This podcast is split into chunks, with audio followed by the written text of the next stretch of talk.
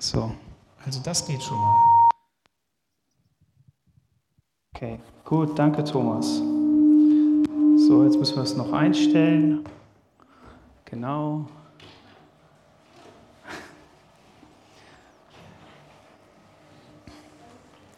Ich glaube, da ist immer noch zu viel drauf, zu viel Saft.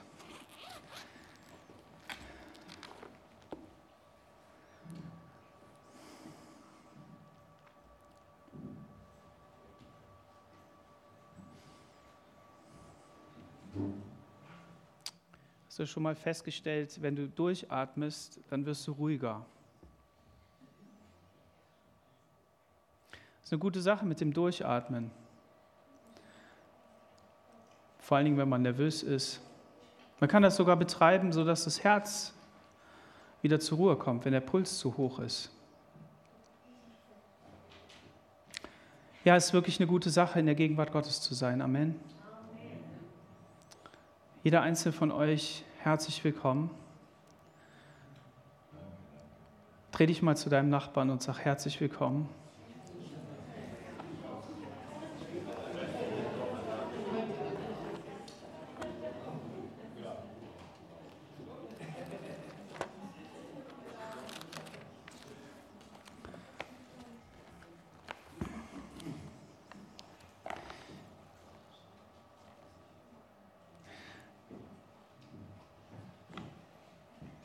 Vertrau auf den Herrn alle Zeit, haben wir über die Predigt geschrieben. Am liebsten würde ich diese Predigt jetzt mit meiner Frau zusammenhalten, aber das war jetzt noch nicht so möglich. Wir haben uns aber gemeinsam Gedanken darüber gemacht, was uns in dem Text, der uns jetzt heute Morgen hier betrifft, bewegt. Ich glaube, es gibt nichts Größeres als das Vertrauen in Jesus. Dieses Vertrauen auf Gott, auf seine Führung, auf seine Leitung ist das, was die Bibel mit Glauben beschreibt, was in unseren Übersetzungen mit Glauben wiedergegeben wird. Dieses tiefe Vertrauen in seine Führung, in seine Leitung, in seine, sein Versorgen und sein Dasein. Und so wie das in unseren Lebensbeziehungen ist, wenn dieses Vertrauen zerstört wird, weil dich jemand enttäuscht hat, weil dich jemand angelogen hat, weil er dir etwas vorgemacht hat und es in einer äh, kurzen bis angemessenen Zeitspanne nicht offenbar geworden ist, dann wird Vertrauen zerstört. Stimmt das? Ich finde immer Situationen schwierig, wenn ich mir Filme angucke und da von Vertrauen gesprochen wird und dann ähm, so ein komischer Dialog dabei aufgebaut wird, ähm, wo der eine aus seiner Situation nicht mehr herauskommt, dass er dem anderen beweisen kann, dass es ja gar nicht ein Vertrauensbruch war, sondern indem er ähm, indem die Situation nicht anders möglich war. Dann sitze ich immer auf meinem Sofa und denke so, jetzt lass den Kerl doch mal erklären, lass die Frau doch mal erklären.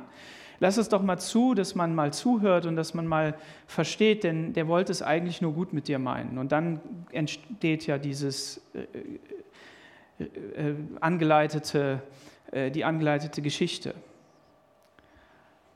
Und manchmal ist es in unserem Leben so. Da sind so ganz kleine Momente und zack wird etwas kaputt gemacht. Vielleicht auch Momente, die, die schnell vorbeigehen müssen, weil, oder vorbeigehen, weil, weil ähm, äh, weil es die Situation nicht zulässt. Aber ähm, hoffentlich, hoffentlich ist unser Vertrauen nicht nur wie so eine Fahne im Wind.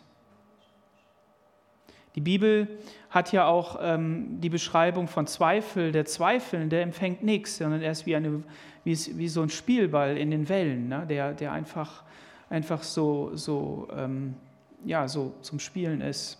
Ihr dürft gerne mal ähm, das Buch Samuel aufschlagen, das erste von Zweien und da das erste Kapitel.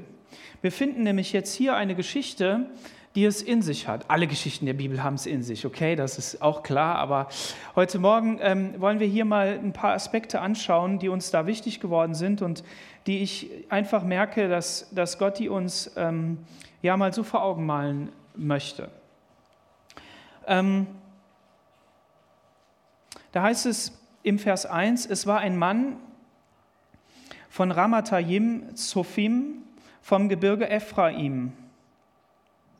Der hieß Elkanah, ein Sohn Jerohams, des Sohnes Elihus, des Sohnes Tohus, des Sohnes Zuf, ein Ephraimiter.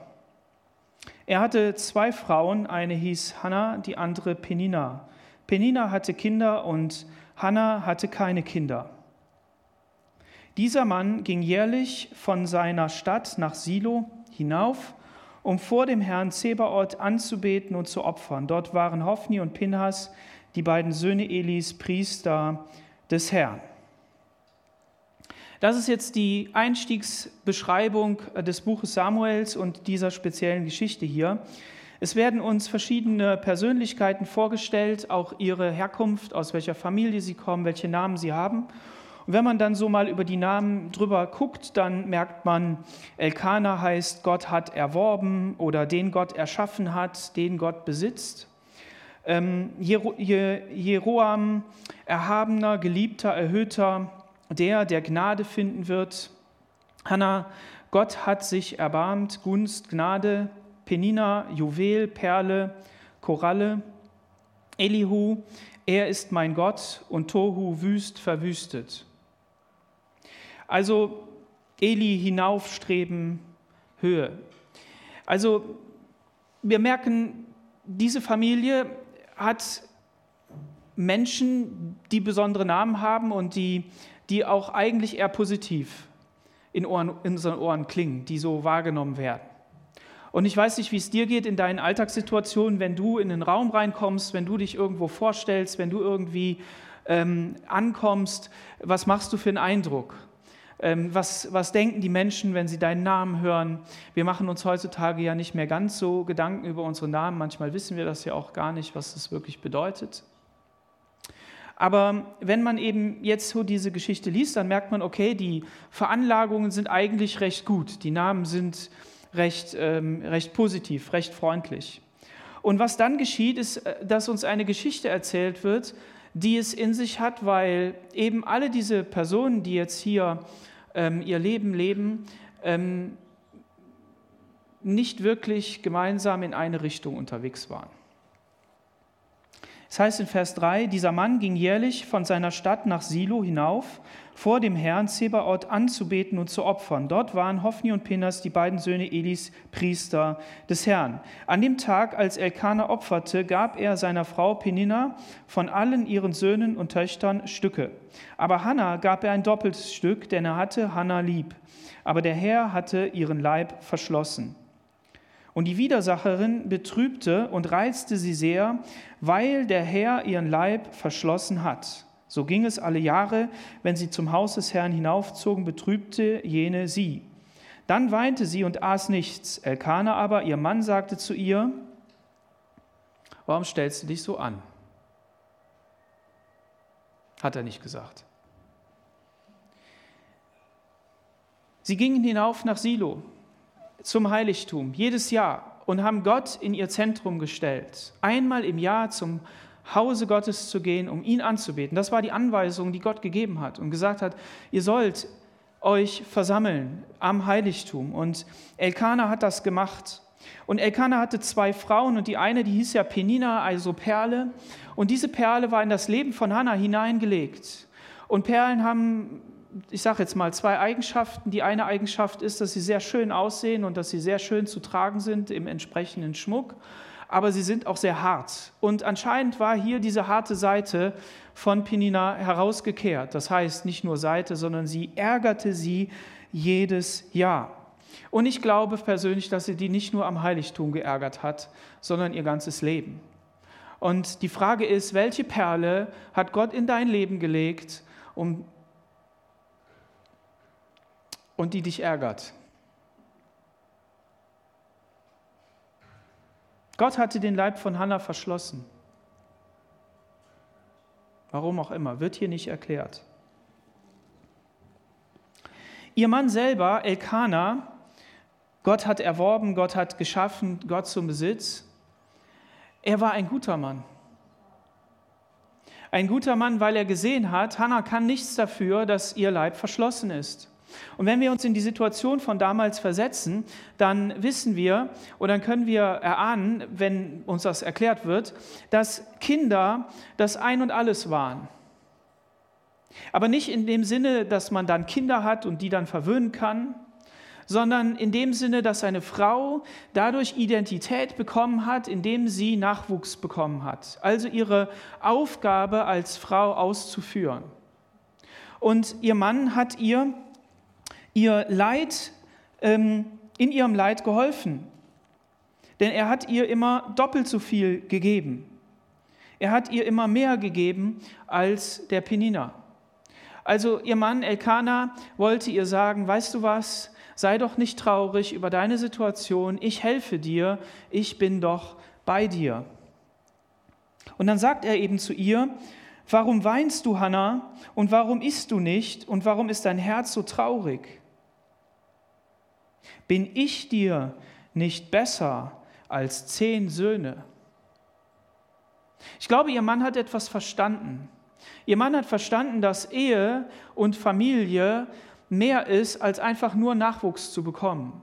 In Zeiten, in denen die, die ähm, Altersversorgung von der Familie abhing, in der der Status von der Familie abhing, in der die Kraft einer Familie wirklich ähm, davon abhing, wie viele Nachkommen man hat, ähm, in dieser Zeit war das sehr wichtig und der Status eines Mannes mit Sicherheit sehr hinterfragt, wenn das nicht der Fall war. Ich habe mir sagen lassen, der Edi Giesbrecht, der Onkel Edi, ich kenne den ja seitdem ich klein bin, das heißt, er kennt mich seitdem ich klein bin, ähm, der immer hier vorne gesessen hat mit seiner Frau ein Russlanddeutscher hat jetzt Geburtstag gefeiert, seinen 90. Und da waren nur seine Verwandten ersten Grades da, also Kinder und Enkel und Urenkel und Ururenkel, also ne, so diese Liga.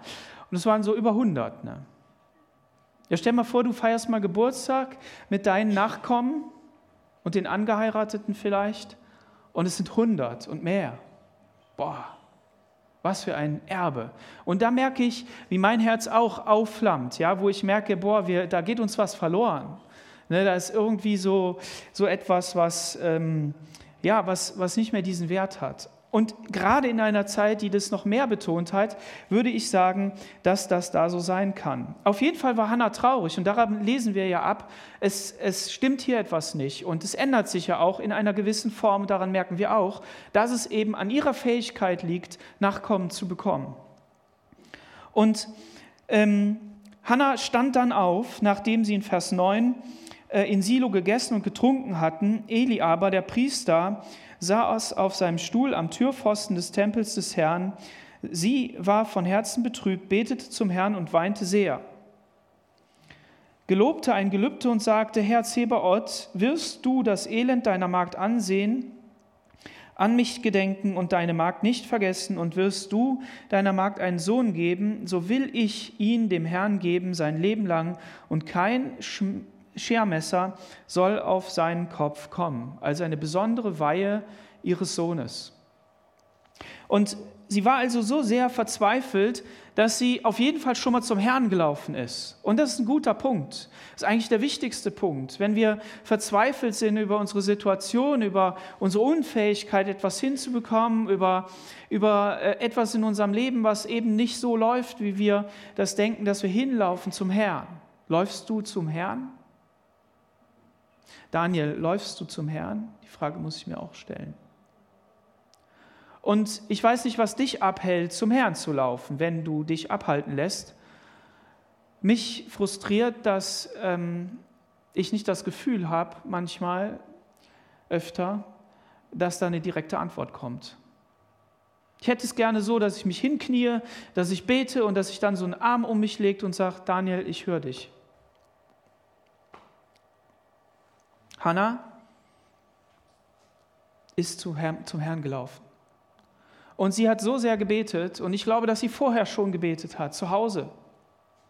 Denn es wird hier gleich gesagt, sie gibt ihm ein Gelübde. Sie wusste, sie ist am Ort des Herrn. Und sie wusste auch, wenn ich hier dem Herrn ein Gelübde gebe, dann wird er hören. Der hat ja gesagt, ich will euch ein Heiligtum geben. Und an diesem Ort, wenn ihr euch dorthin richtet, dann werde ich hören. Und Salomo hat das unterstrichen, indem er gesagt hat, jeden, der sich zum Heiligtum wendet, den höre. Sogar den Jona hat er gehört, der im Bauch des Fisches sich zum Heiligtum gewendet hat, sag ich jetzt mal, und hat ihn herausgeholt. Aber sie wendet sich zum Herrn und sie gibt dieses, ähm, dieses Versprechen ab und es zeigt einfach ihren Glauben.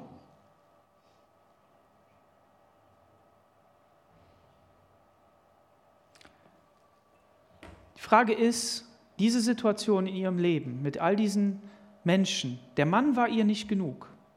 Es hat ihr nicht gereicht, dass er gesagt hat, ich versorge dich über die Maßen, ich liebe dich von ganzem Herzen. Und sie wusste dann auch, dass sie vielleicht sogar mehr geliebt ist als die andere Frau. Steht jetzt hier so nicht, aber es steht ja auf jeden Fall da, er hat sie geliebt. Und wir, genau, was hat ihr nicht gereicht? Und Gott, was tut er? Und als sie lange betete vor dem Herrn, achtete Eli auf ihren Mund, denn Hannah redete in ihrem Herzen, nur die Lippen bewegten sich, ihre Stimme aber hörte man nicht. Da meinte Eli, sie wäre betrunken, wie der wohl darauf gekommen ist. Also hier ist für mich der erste Hinweis darauf, dass es in der Zeit nicht gut war im Heiligtum. Dass da irgendwas nicht in Ordnung war. Denn es scheint ja so zu sein, dass es durchaus Menschen gegeben hat im Heiligtum, die besoffen gewesen waren. Gibt ja auch, ähm, na, lassen wir das.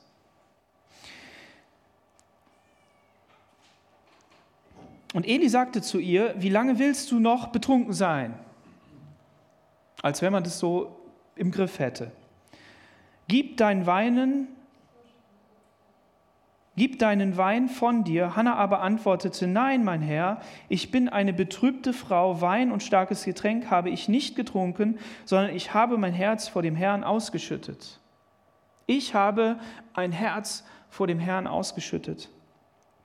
Du wollest deine Magd nicht für eine lose Frau halten, denn ich habe aus meinem großen Kummer und meiner Traurigkeit bis jetzt geredet. Eli antwortete, geh hin in Frieden, der Gott Israels wird dir deine Bitte erfüllen, die du von ihm erbeten hast.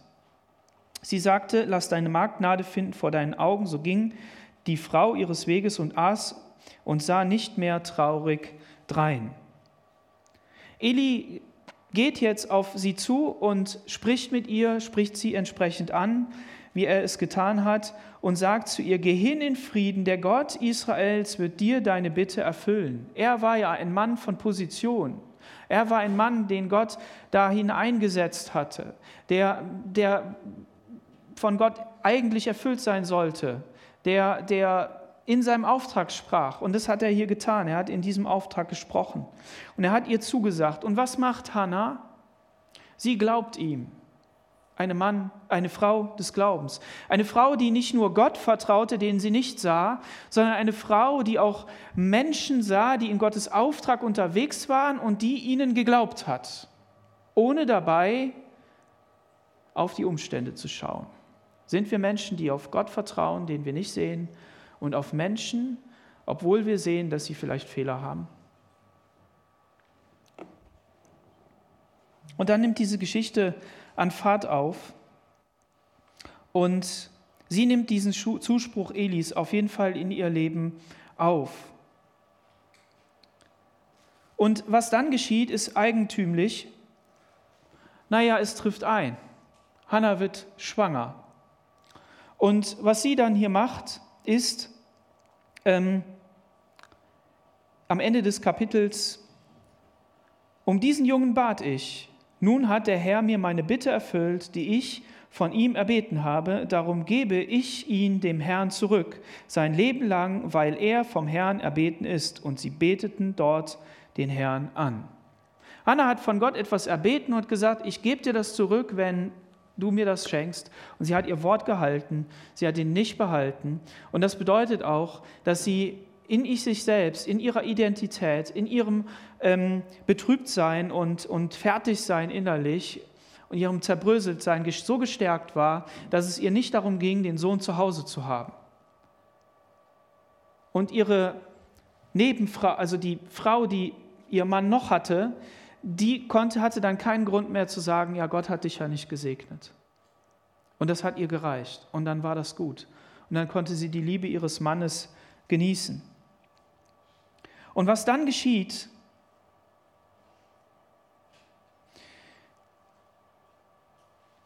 was dann geschieht, ist ein Lobgesang. Ein Lobgesang, der ähnlich ist wie der der Maria bei Jesus, wie der der Elisabeth, wie vielleicht anderer Frauen auch noch. Und das ist einfach fantastisch. Hannah betete, mein Herz ist fröhlich in dem Herrn. Mein Horn ist erhöht in dem Herrn. Mein Mund hat sich weit aufgetan über meine Feinde, denn ich freue mich über dein Heil.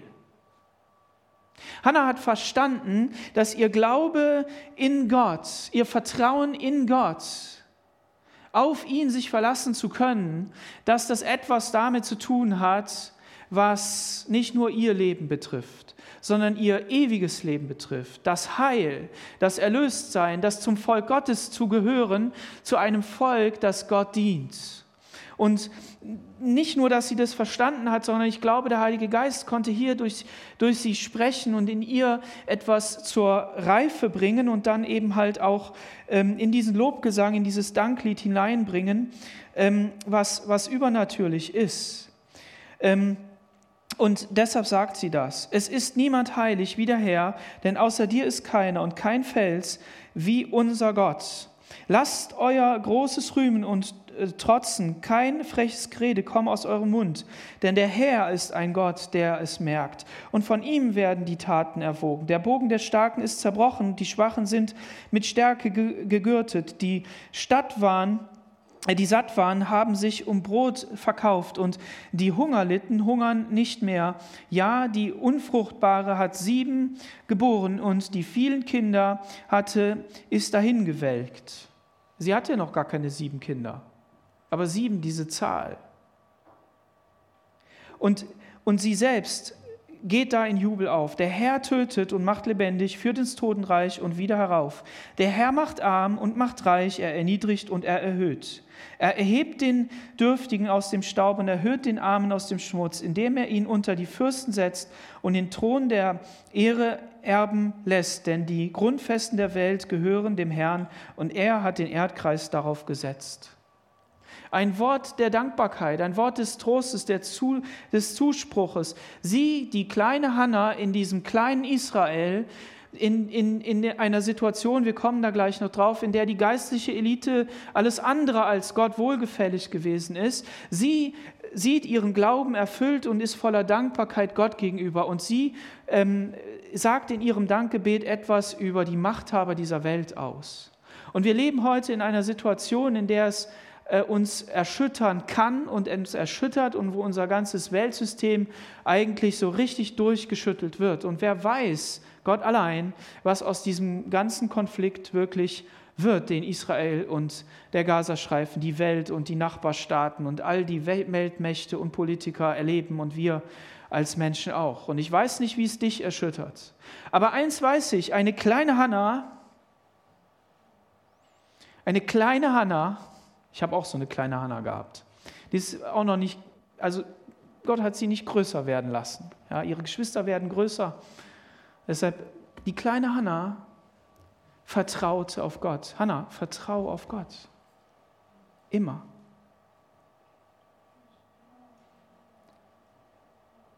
Und sie ist in, der, in die Lage versetzt, nicht nur in ein Buch reinzukommen, was wir heute lesen, sondern sie, sie wurde von Gott so gebraucht, dass sie für ihr Leben wusste, ich, ich spreche hier etwas aus in Dankbarkeit, weil ich etwas über Gott ausspreche, der alles in der Hand hat, sodass die Machthaber dieser Welt mir keine Angst einjagen können. Ist das nicht gut? Wunderbar ist das. Die mit dem Herrn hadern, werden zugrunde gehen. Über ihnen wird es donnern im Himmel. Der Herr wird die Enden der Welt richten und wird seinen König Macht geben, wird seinem König Macht geben und das Horn seines Gesalbten erhöhen. Halleluja. Der Messias, oder? Wenn du in Dankbarkeit vor Gott bist, wenn Dank dein Herz erfüllt, wenn Gott durch dich prophetisches Wort hineinlegen kann, dann bist du immer ganz nah an dem Messias.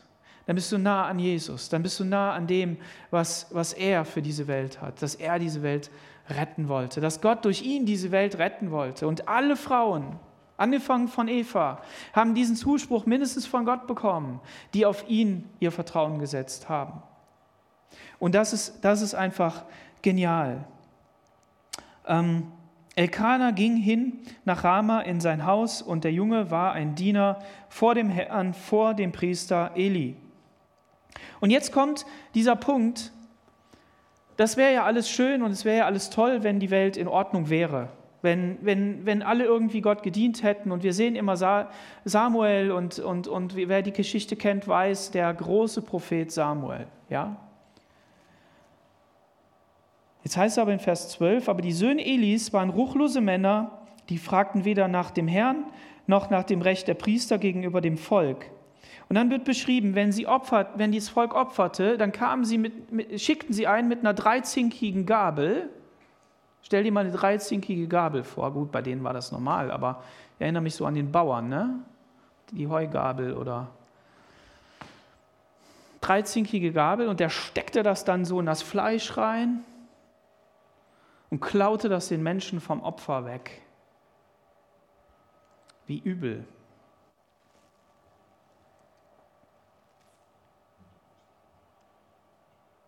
Wenn unsere Gier, wenn unsere Begierden sich über das Heilige Gottes hinwegsetzen. Übel. Und wie schlimm ist es, wenn Väter keinen Einfluss mehr auf ihre Söhne haben, wenn Väter keinen Einfluss mehr auf ihre Töchter haben, wenn Mütter nicht mehr helfen können. Und noch schlimmer, wenn sie es gar nicht mehr erst versuchen. Und wie gut, wenn wir Gemeinde haben, die sich darauf hinweist, die es nicht an sich vorbeiziehen lässt, sondern sagt, das ist nicht richtig. Aber nicht nur das, sondern die setzt noch einen obendrauf. Vers 22. Eli war sehr alt und erfuhr alles, was seine Söhne ganz Israel antaten und dass sie bei den Frauen schliefen, die vor der Tür des Zeltes der Begegnung dienten. Ehebruch am Heiligtum. Wenn im Heiligtum die Heiligkeit Gottes und der Opferdienst, um in diese Heiligkeit hineinzukommen, wenn der komplett zerstört ist und sogar so zerstört ist, dass der Weg dorthin verschlossen ist, weil die Menschen, die es ausführen, nicht in Ordnung mit Gott sind und mehr als das eine katastrophale Situation, oder? Frage, hat das die Hannah abgehalten, zu Gott zu kommen? Sagt es mal laut. Nein. Nein. Hat es den Samuel davon abgehalten, ein Prophet, ein Diener Gottes zu werden, der Gott wirklich dient, bei dem die Gegenwart Gottes ist? Nein, hat es nicht abgehalten. Lass dich nicht abhalten, wenn es in der Gemeinde nicht so läuft. Wenn du in Gottes Reich Dinge siehst, die nicht in Ordnung sind, lass dich nicht abhalten.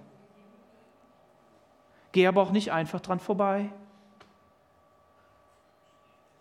Aber lass dich in der Glaubensbeziehung zu deinem Herrn und Heiland nicht abhalten.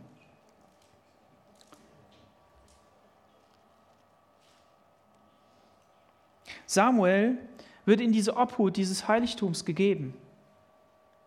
Und sie nähte ihm jedes Jahr ein neues Kleid. Was heißt das? Er wuchs, oder? Er nahm zu an, an Weisheit, an, an, an, an Charakter, an Körper, an allem Möglichen. Und normalerweise würde man ja sagen, wenn man so einen jungen Kerl da in dieses verruchte Heiligtum hineinstecken würde, was kommt denn dann dabei raus? Der lernt doch das, was die machen. Aber hat er das? Nein, hat er nicht. Und Samuel schlief wo? Neben der Bundeslade. Samuel, Samuel hat da gelebt und ich weiß nicht, ich hoffe, ich weiß es nicht, steht da nicht. Ich hoffe so sehr, der Eli, der hat sich doch innerlich gefreut und gesagt, meine Sünden sind nichts geworden und ich kann da auch nichts mehr sagen, weil ich schon die ganze Zeit nichts sage und es bringt einfach alles nichts. Aber dieser Samuel, den werde ich zum Herrn führen. Der soll beim Herrn bleiben. Der soll das nicht mitbekommen. Hat die Bibel jetzt so nicht geschrieben, aber ich hoffe so sehr. Auf jeden Fall, aber Samuel, der Junge, nahm zu bei dem Herrn. Halleluja.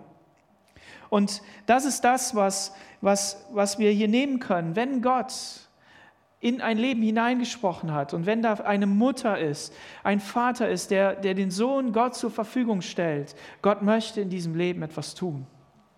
Und wenn du hier bist und wenn du der Einzige bist aus deiner Familie und die anderen glauben alle nicht an Gott und sagen, lass mich in Ruhe damit, es interessiert mich nicht und guck dir doch das Bodenpersonal an, wie die sind und was die alles machen, aber du kannst deine Generation ändern in deiner Familie. Amen. Wenn du Kinder bekommst, wenn dir Kinder anvertraut werden, hier in der Gemeinde, meinetwegen im Kinderbereich, in der, in der Jugend, du kannst Kinder beeinflussen, du kannst ihnen das Wort Gottes weitergeben, du kannst ein Segen sein dafür. Und wer weiß, was Gott in dein Leben hineingesetzt hat, wofür er dich noch gebrauchen möchte, weißt du nicht. Aber du kannst ihm vertrauen und du kannst das tun.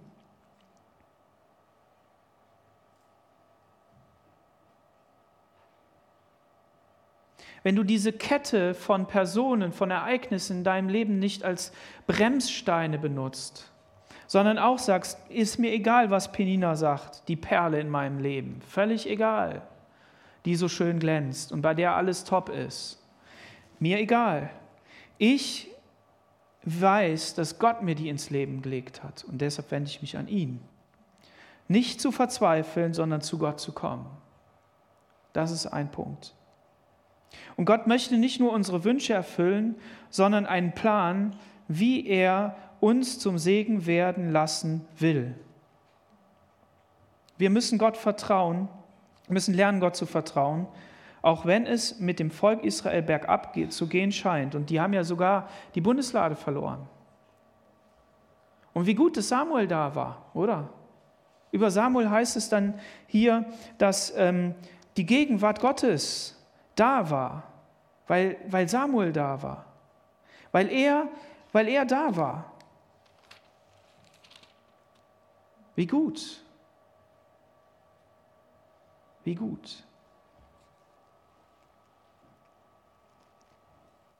Aber Gott richtet auch diese Söhne von, von Eli und Eli selbst damit. In Kapitel 3 heißt es, zu der Zeit, als Samuel, der Junge unter Eli, den Herrn diente, war das Wort des Herrn selten und die Visionen kamen kaum. Zu jener Zeit geschah es, dass Eli an einem Ort lag und seine Augen aufhatte. Hatten angefangen, dunkel zu werden, sodass er nicht sehen konnte.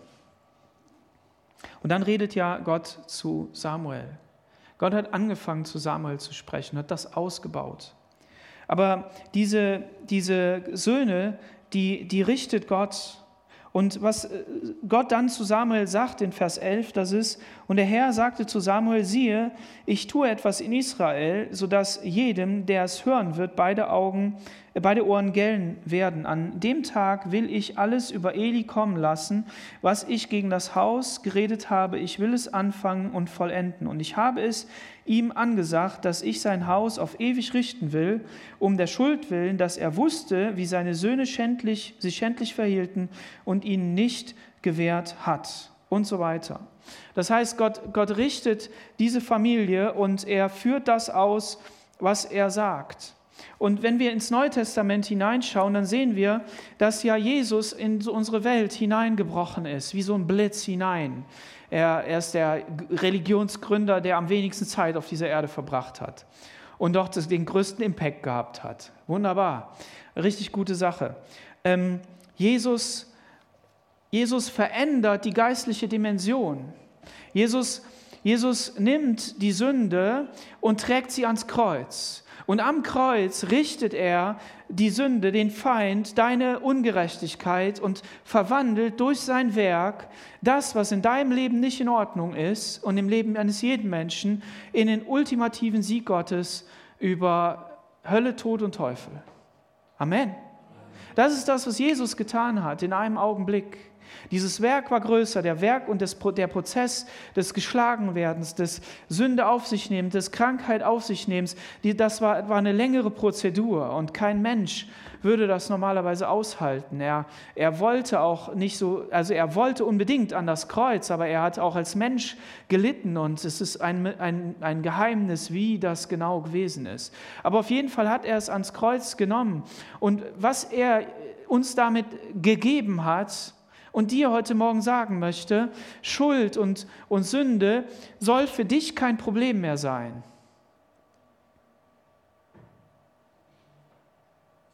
Ist Schuld und Sünde ein Problem für dich? Oh ja, Anfechtungen, Versuchungen, Gedanken, Gerede, Zustimmen, Leidenschaften, Begierden. Es ist ein Problem für uns. Aber Jesus möchte dir sagen, es soll kein Problem für dich sein, weil er dich gerettet hat. Und wenn du noch nicht gerettet bist, weil du noch nicht gesagt hast, ich will Jesus als meinen Retter und Herrn und Heiland annehmen, weil ich weiß, ich bin ewig verloren, ich bin getrennt von Gott durch die Sünde in meinem Leben. Und wenn du sagst, Daniel, ich weiß doch gar nicht, ob Sünde in meinem Leben ist, keine Ahnung, ja, dann buchstabieren wir doch mal gemeinsam die zehn Gebote durch. Ehrst du Gott als den Herrn? Hast du den Namen Gottes schon mal unnütz gebraucht? Hast du schon mal gelogen? Hast du schon mal betrogen? Hast du schon mal was geklaut? Und die allermeisten Menschen können in jedem dieser Bereiche Ja sagen. Und Jesus setzt sogar noch eins obendrauf. Jesus sagt, eure Gerechtigkeit soll größer sein als die der Pharisäer und Schriftgelehrten. Und ich sage euch mal, wie Gott es eigentlich gedacht hat. Wenn du eine Frau anguckst und sie begehrlich ansiehst, hast du mit ihr die Ehe gebrochen.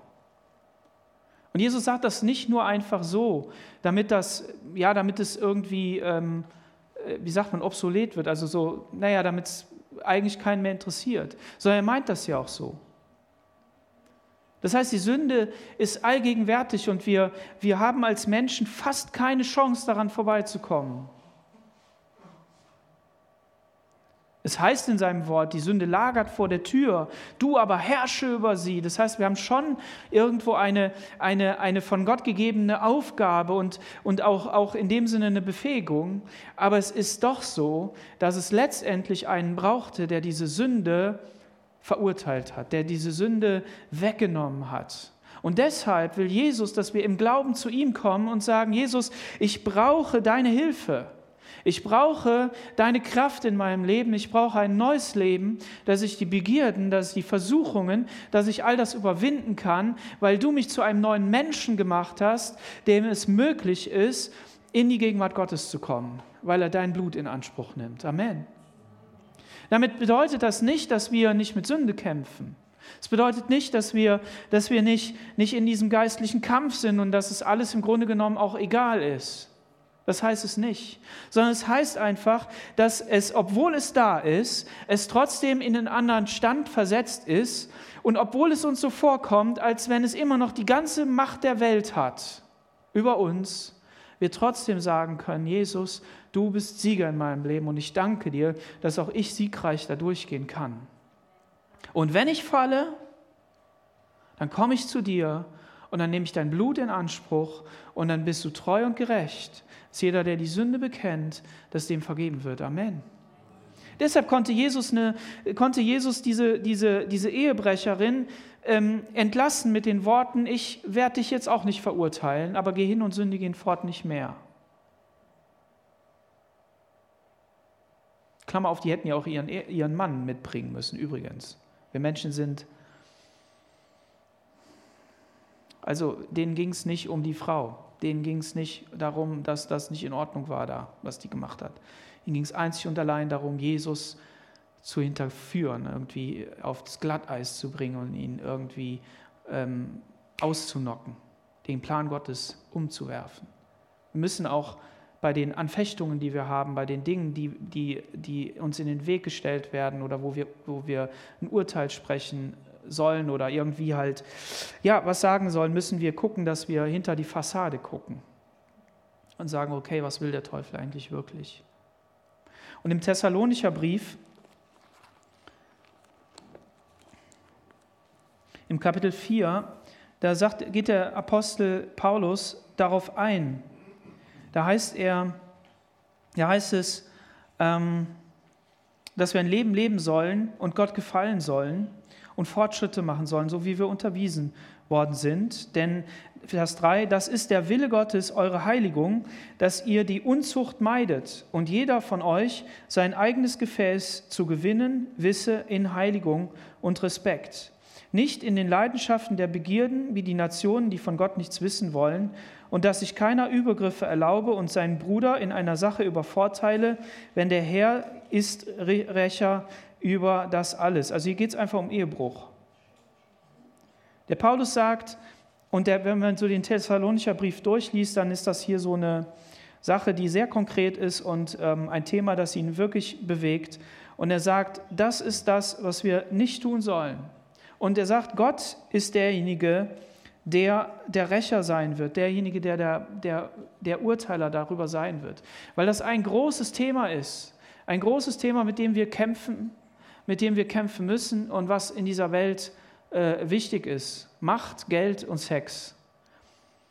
Und, ähm, und das, sind, das sind die Dinge. Aber Gott hat uns nicht zur Unreinheit berufen, sondern zur Heiligung hat er uns berufen. Und er lässt uns damit nicht alleine. Wir sind heilig gemacht durch das Werk Jesu. Amen. Das sind wir, das bist du. Aber du darfst in dieser heiligen Stellung, darfst du, darfst du der Heiligung nachstreben oder zur Heiligung hinstreben und merken, wie Gott dein Leben verwandelt, in dieses Bild von Jesus, in sein, in sein Ebenbild hinein verwandelt. Und das bedeutet nicht, dass ich dir jetzt durch ähm, Worte ein schlechtes Gewissen machen möchte, damit du sagst, ja, was ist denn da noch? Sondern es geht ja einfach darum zu sagen, wir müssen die Dinge beim Namen nennen, die, die wichtig sind, also die, die wir nennen müssen. Und wir selber dürfen einfach Gott sagen, Herr, durchforsche du mein Herz, durchforsche du mein Leben, wie David und sie, ob da irgendwelche Dinge sind, die nicht gut sind und stell mich wieder her. Denn was wäre schlecht? Es wäre schlecht, wenn irgendwas so dahin modert, oder?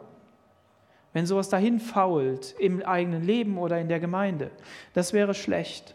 Und deshalb ist es so wichtig, dass wir uns ein Beispiel an Hannah nehmen, die sich nicht ein Beispiel an der Umwelt genommen hat, sondern die gesagt hat, ich will mein Vertrauen auf Jesus setzen. Und ein Samuel, der gelernt hat, auf den Herrn zu hören und ihm nachzufolgen.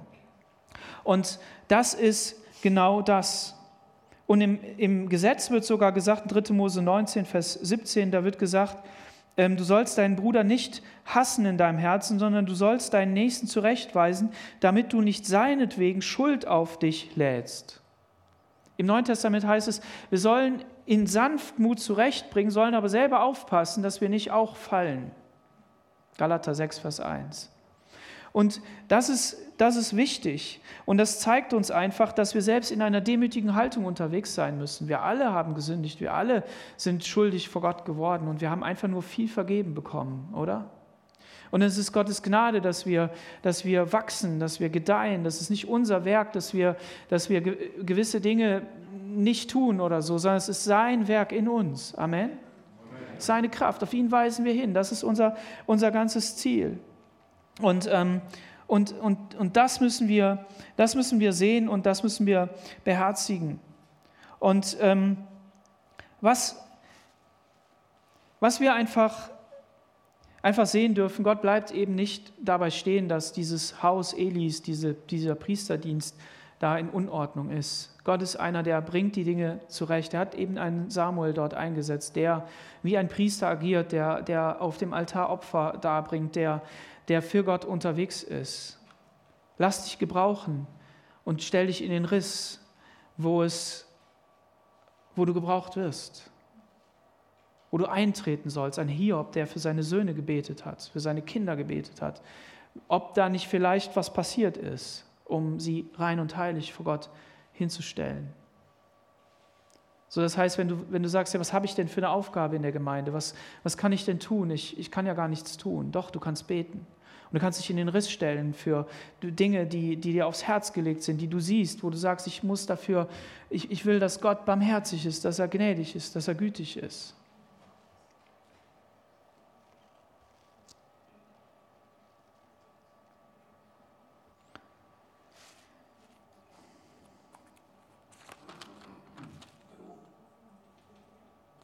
im Kapitel 2, Vers 35, da heißt es, ich will aber einen treuen Priester erwecken, der tun wird, wie es meinem Herzen und meiner Seele gefällt. Dem will ich ein beständiges Haus bauen, so dass er für alle Zeit von meinem, vor meinem Gesalbten lebt. Hier so ein Wort in die Zukunft, was letztlich auf Jesus hinweist, dem hohen Priester, der der für uns vor dem Vater eintritt, für dich und für mich. Und für was tritt er ein? Hast du schon mal überlegt, für was tritt Jesus ein? Ein Hauptding, glaube ich, ist das, was er für Petrus getan hat. Petrus, ich habe für dich gebetet, dass dein Glaube nicht aufhört. Amen. Im Hebräerbrief im Kapitel 11 heißt es, und der und der hat das und das getan durch das Werk Jesu, durch die Vergebung der Sünde. Durch, nein, das steht da alles nicht. Sondern durch was haben diese Menschen das alles getan? Durch den Glauben. Durch den Glauben. Und das ist das, was Menschen zum Ziel führt. Durch den Glauben an Jesus. Und das ist auch das, dieses Vertrauen, das du haben sollst. Vertraue auf den Herrn Jesus. Vertraue auf Gott. Vertraue darauf, dass er dich zum Ende führt. Und dass er dich geistlich voranbringt, dass er dich ans Ziel bringt, dass er die Gemeinde ans Ziel bringt, dass er sein Reich baut und dass er auch mit Israel, mit Gaza, mit den politischen Mächten zurechtkommt und dass er das im Griff hat.